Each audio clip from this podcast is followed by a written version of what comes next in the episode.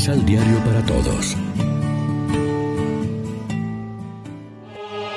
Proclamación del Santo Evangelio de nuestro Señor Jesucristo, según San Juan.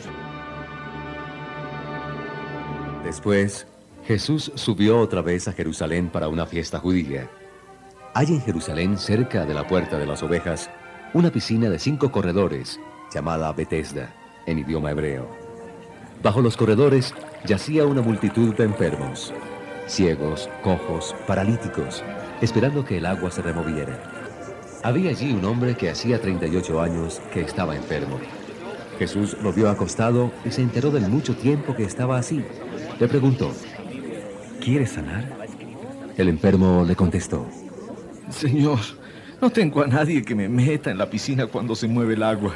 Y mientras trato de ir, ya otro se ha metido. Jesús le dijo, Levántate, toma tu camilla y anda. Al instante, el hombre sanó, tomó su camilla y empezó a caminar. Era día sábado. Por eso los judíos le dijeron al que acababa de sanar, Hoy es día sábado. La ley no permite que andes con una camilla a cuestas. Él les contestó, El que me sanó me dijo, toma tu camilla y anda. le preguntaron, ¿Quién es ese hombre que te dijo, toma tu camilla y anda? pero el enfermo no sabía quién lo había sanado, pues Jesús ya había desaparecido entre tanta gente reunida en ese lugar. Más tarde, Jesús se encontró con él en el templo y le dijo, Ahora estás sano. No vuelvas a pecar. No sea que te suceda algo peor. El hombre fue a decir a los judíos que era Jesús el que lo había sanado. Por eso los judíos atacaban a Jesús, porque no respetaba el descanso del sábado. Lección Divina. Amigos, ¿qué tal? Hoy es martes 21 de marzo y a esta hora, como siempre, nos alimentamos con el pan de la palabra. El paralítico curado por Jesús esperaba la curación a través de las aguas de la piscina de Bethesda, pero no tenía acceso a ella. En cambio, la fuente misma de la salud que es Jesús toma la iniciativa de acercarse a él y ofrecer gratuitamente la sanación.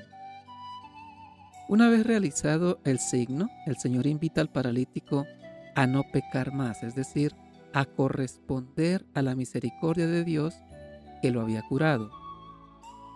Ante la libre y gratuita iniciativa de Jesús que se acerca a curar al paralítico, contrasta el legalismo mezquino de los judíos que estaban más interesados en la defensa de la ley del sábado que en el servicio y la búsqueda del bien común. Aprendamos de Jesús la libertad interior, la prioridad de la vida y de la persona y su disposición permanente al servicio y la liberación de la humanidad. Reflexionemos. ¿De qué parálisis debe liberarnos Cristo este año? Además, ayudaremos a otros que se puedan acercar a esta piscina de agua medicinal que es Cristo si no son capaces de moverse ellos mismos. Oremos juntos. Señor Jesús, tú que le devolviste a la ley su función al servicio del ser humano, ayúdanos a ser generosos para colaborar en tu obra liberadora. Amén. María, Reina de los Apóstoles, ruega por nosotros.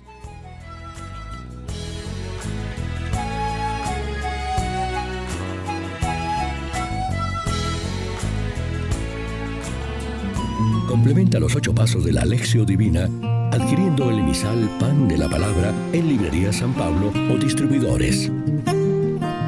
Más información www.sanpablo.co Vive la reflexión.